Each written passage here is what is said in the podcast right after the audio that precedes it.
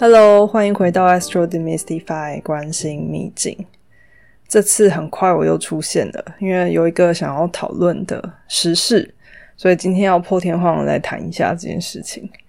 那原因是，嗯，我在开始研究女神星之后啊，我就对这个阴性力量还有英雄和女英雄之旅的这个差异这个题目非常欲罢不能。然后一直找相关的题目啊，还有书来看，这样，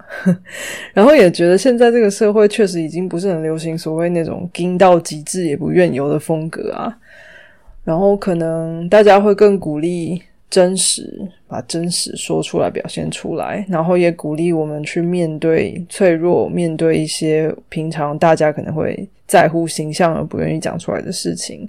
然后更是也越来越明着鼓励照顾心理健康之类的议题。那当然，就是大家也都开始去寻求，或者是学习，甚至加入各种啊疗愈的。工具啊，活动啊，甚至团体等等，那这些事情也越来越普及，大家不会这么的觉得是个怪力乱神这样。那最近刚好有听友敲我跟我分享，就是他听智神星雅典娜那一集的时候，感受到的一些情绪的波动，因为那些关于所谓的遵从父权而牺牲女性，然后啊那种全然的阳性主义。而我们内在需求被迫压抑的这个状况，就是很不舒服。可是，当我们面对现，其实很多事件是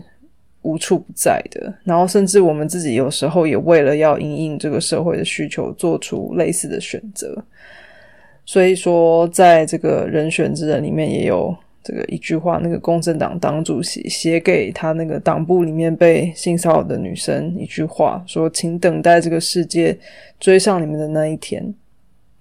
当然还有那个经典名句啊，翁文芳的“雅静，我们不要算了。”对，然后在我录制的当下，大家应该开始看到有一些真实世界的这个雅静，然后真实世界的这些呃。女性开始为自己发声，所以这个世界的风气啊，其实已经逐渐从我们不要算了，走向我们不能算了。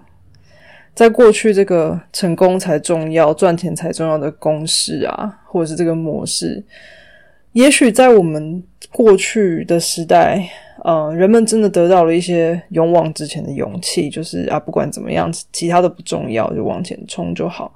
可是因为现在我们处在一个动荡不安的时代，所以当我们没有内在的安稳，然后我们忽略它的时候，仿佛就变成一种集体创伤啊。然后这些集体创伤力量大到我们不自觉的需要去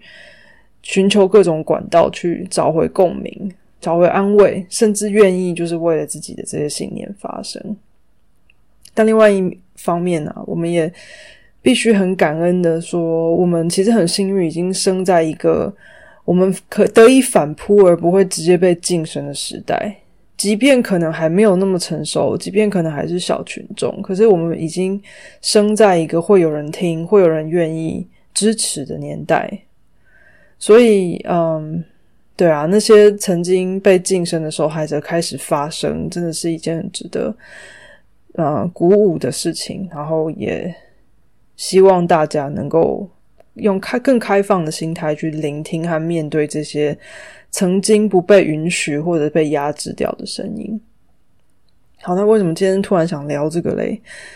其实是因为最近我在 FB 和 LinkedIn 上面被两个演讲洗版啊。那这两个演讲分别是 NVIDIA 的创办人黄仁勋 Jensen 在台大的演讲。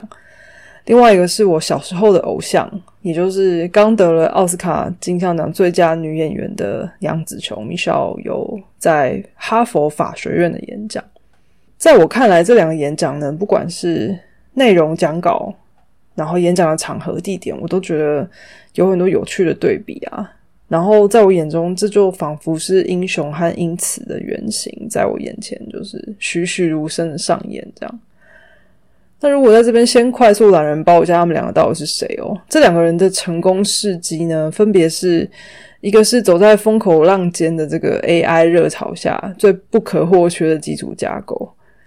然后它基本上所有的 AI 的算力都需要 NVIDIA 的晶片啊，所以在之前就是我其实有写过一些小短文，就是关于这个生成式 AI 的兴起，还有 AI 到底是什么这件事情。我那时候就觉得，一开始我就觉得说，其实现在真正实体真的一直在赚钱的就只有 NVIDIA 而已，其他的这个 真正的赚钱公司都还在摸索当中，所以它基本上未来是绝对不可限量的。然后另外则是。刚以这个《妈的多重宇宙》这部神片获得奥斯卡金像奖最佳女演员，不只是他个人啊，其实他这个奖更具有时代意义，因为这是第一次有亚裔的演员得到这个殊荣，所以这是他们的在世俗的定义下的成功事迹。那我这边先。pause 一下哦，如果你们还没有看过他演讲，或至少去读过逐字稿的话，我建议大家就是真的是按一下暂停键，去先快速看一下这两篇演讲。他们都没有很长，而且蛮简短、蛮精要的。然后，如果你愿意读原文的话，建议你听听原文。甚至我其实更推荐你们可以看看影片，但呃，就看大家的时间。好，那如果你听完了，我想丢几个问题来。首先呢，他们都谈到了失败，谈到失落，然后还有那些被迫就是暂停，然后去沉潜、去反省的一些过去。但是你有发现，他们谈失败是从完全不同的方向来琢磨。那我们先说这个 Jensen 的演讲，他呢，无疑的就是英雄的走向啊。他认为他目前的成就是有失败定义的。他说他要讲三个 NVIDIA 失败的故事，然后他说这些失败的故事去 define 他现在是谁这样。然后你在这个故事甚至开始之前，就不断听到一些关键字是很辛苦的。他甚至说这些最大的 great 成功都是 humiliating 和 embarrassing 来的，分别是羞辱和难堪来的这些单字。都是很痛苦的。然后呢，他的故事里面充满了各种技术细节的跌宕啊，这个比较像是 NVIDIA 的一些细节。但老实说呢，嗯，我其实觉得这段不像是他个人，更像是他这个为了 NVIDIA 的大内宣。就是个人色彩比较低，但我等下会讲到他的水平色彩，这个蛮符合他个人的。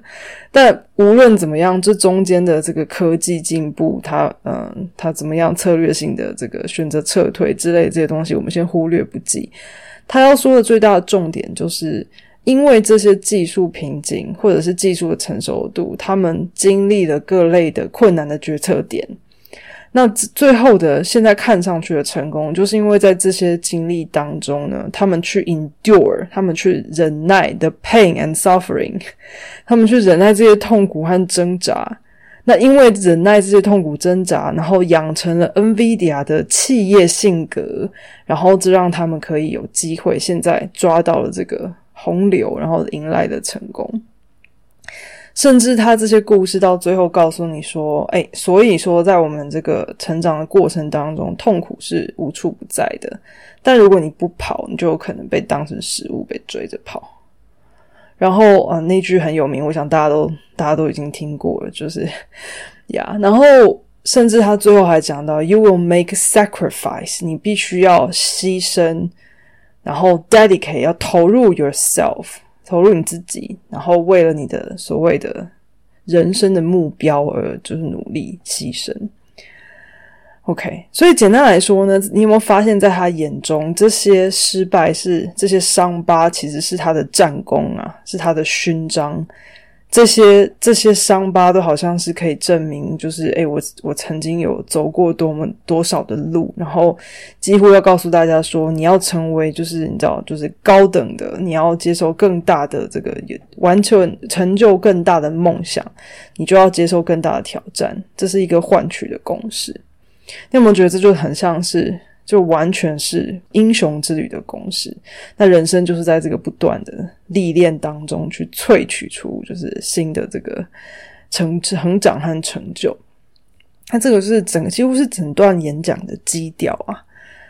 那在我们转台去看杨紫琼之前，我们来复习一下英雌之旅，就是女英雄之旅跟英雄最大的差别是什么？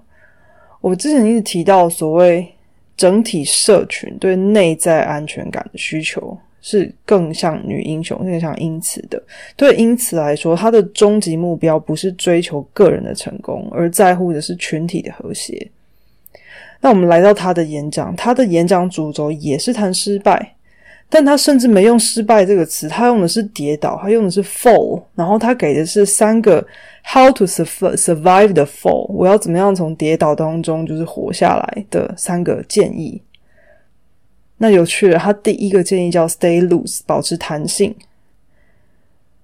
我非常喜欢这段话，我想要用英文说。他说：“When falling, the tendency is to tighten up, to brace for impact.” But in truth, the safest thing one can do is remain calm, even curious about the shifting world around you. 什么意思呢？当我们跌倒的时候，我们会不自觉的想要紧绷起来，我们才能好像才能够去面对这个冲击。可是事实上呢，最安全的方法反而是保持冷静，甚至保持好奇，去看这个世界怎么在我们的身边，就是不断的运转。所以你看到关键字吗？他说最安全的方法，我刚刚说是因此或者月亮的这个重点是我们要先寻求内在安全。然后他再有说，就是我希望是保持冷静甚至好奇来看这个变动的世界，然后我们开放的心态去等待下一个机会来，我们有机会再跳跃。那他的这个这个比喻，我们也没有太难理解，就好像很坚硬的东西遇到撞击才容易断裂嘛，反而是柔软的东西你可以承受更多，对不对？所以这个这个道理其实没有很难懂，但是当他这样说出来的时候，我觉得是非常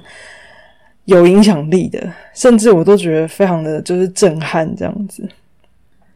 然后再下一个 tip，他谈限制。但他谈的限制是谈限制的两个面向，一个是内在的自己给自己的，一个是外在的别人给你的限制。然后他说，了解自己的限制是为了让我们能够保持谦逊、保持专注，但别人给你的限制是为了让你突破的。然后在这里，他讲了他在他在这个竞争激烈加上性别刻板印象很严重的当时，在香港的这个电影圈。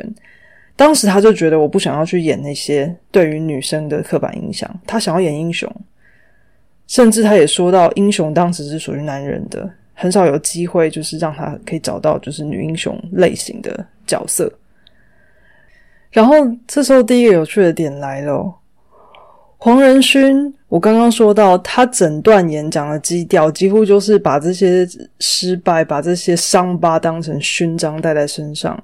但杨紫琼是直接在演讲的当中用了这些词汇。他说他当时因为武打戏太危险，然后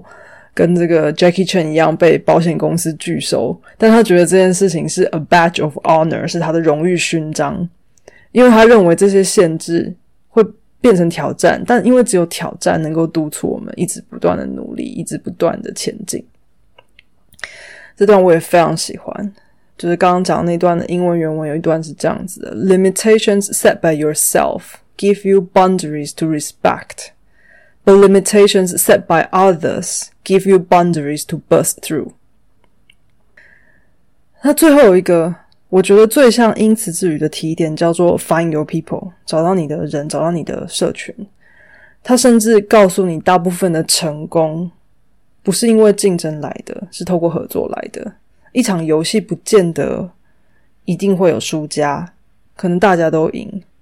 他更是把他的成就完全归功于其他人。他说他的成就是他身边支持他和相信他人给他的。如果没有他身边的人，他不可能会走到现在。甚至有有了这些人，他才得以鞭策自己不让他们失望。然后，甚至他最后去说，他的社群不局局限于他自己的。内子内内在的圈圈，什么家人朋友，甚至是影视产业，甚至是到他联合国大使的身份，让他看到世界上很多的不公不义，所以他希望能够为这些女性或是亚裔发声。大家记得古神星迪米特，他当时就是对国王的要求是为了他建立神殿，然后当时我就说，他要的跟英雄很不一样，他要的是他有了他的神殿，他可以凝聚社群，然后。同时，这位就是大母神的，他的成就也是教会人类种植以自给自足，然后造成造成整个社会的这个稳定。好，那当我们把这两篇演讲两个人的这个状态就是两相对比，他们都谈失败，可是你可以感受到他们的这个表达、传达的这个方法，不管是在语言上，还是故事上，还是面对的态度上，都充满了就是很不一样的这个原型哦。一个是看到失败眼前，用战士的方法，我冲上去忍耐，甚至如果真的不行，承认失败撤退。可是我就是靠着这一股毅力去完成它，去去成就它。那杨子琼是失败了，是不是？保持弹性，保持冷静了，我们随时准备好，我们再跳一次，再跳一次，再跳一次，这样。他甚至说，你多跳多叠几次，你会学到怎么叠，怎么降落，然后你多学会怎么降落，我们才能够。知道下一次要怎么样跳得更高。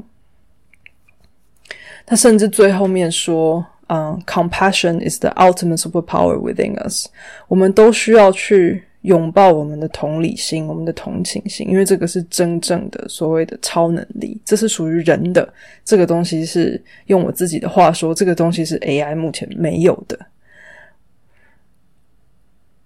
所以，我们很明显的在这不断的对比当中看到，就是。一个英雄和一个因此的写照，一个是不怕困难的，面对失败的，然后在这个因此的这个路线里面，就是随时都希望他的社群是完整的，然后随时能够确保他内在与外在的安全感。如果我们分别来看看 Jensen 和 Michelle 的盘，他们两个其实都各自有一个。主题的 T 相位，T 三角相位图形，而且他们的盘里面除了这个 T 三角之外，没有其他明显的相位图形，所以我们可以说，对这两个人而言，就是这个格局都是应该会是他们的人生中很重要的一个要处理的处理的议题。那在 Jensen 的 T 三角呢，是火星和土星为这个基底，然后顶点在海王星。Michelle 呢也一样哦，顶点在海王星，但他的 base 是在土星和太阳，所以他们两个的差异只有那颗火星和太阳，一个人是土土火，然后海王；一个人是土日，然后海王哦。OK，海王星为顶点这件事情啊，其实让他们两个无疑的成为就是积极追梦的那个人，但是这个火星和太阳在 base 的差异就很有趣了。大家记得讲火星的时候，我说到它原型是战士，太阳我还没有我还没有录哦。不过太阳就是英雄。那你如果我们回头看 Jensen 的故事，黄仁勋的故事，他基调就是一个战士的样子，他是很有荣誉精神的，他是愿意接受挑战、忍受痛苦，然后不断历练，然后他相信这个战士的精神会带来或迎来更大的梦想。然后同时啊，再多说一下，就是真正的太阳和水星也都在水瓶座，所以我刚刚不是说，诶，他的故事其实是 NVIDIA NVIDIA 的故事，不是他自己个人个人的故事，所以他也不你会不断的听到他强调的是 AI 带来全面性的革命，然后 NVIDIA 在这里面的角色，这是一个群体的迭代议题啊，不是只是个人的。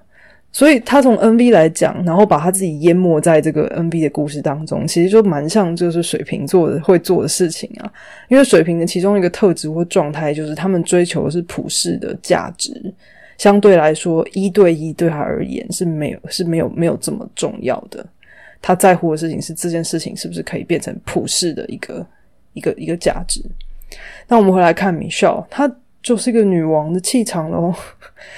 看他想要成为和 James Bond，就是那个零零七庞德一样的特务，不只是庞德女郎这样的花瓶。所以《明日帝国》的这个电影里面，她就是一个女特务的形象。然后，而且她因为这样，她也不愿意屈就那些带有女性刻板印象的小的温柔的角色。然后，今天当她真的成有了成就，成了女王。他不只是自己发亮而已啊，他还要照亮他的王国，照亮他的社群。现在为了这些，他认为他值值得他付出的群体，他愿意不断的发生。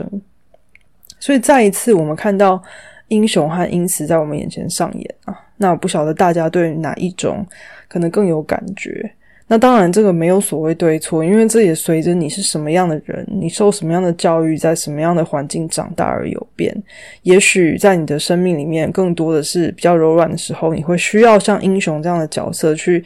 鼓励你，就是接受和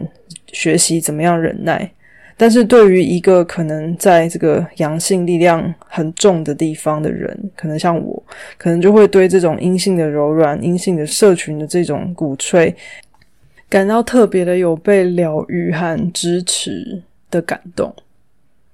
那今天呢，就挑这两篇演讲来跟大家分享一下英雄和因此之旅的差异，因为我总觉得在占星的盘里面，我们都能够看到每个人的这两段不同旅行的样貌。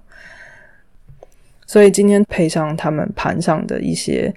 非常明显的讯息，来跟大家说说这个时事的分析。那这是一个完全新的这个主题方向，第一次尝试，希望大家喜欢自己。那我们就下次再见啦，拜拜。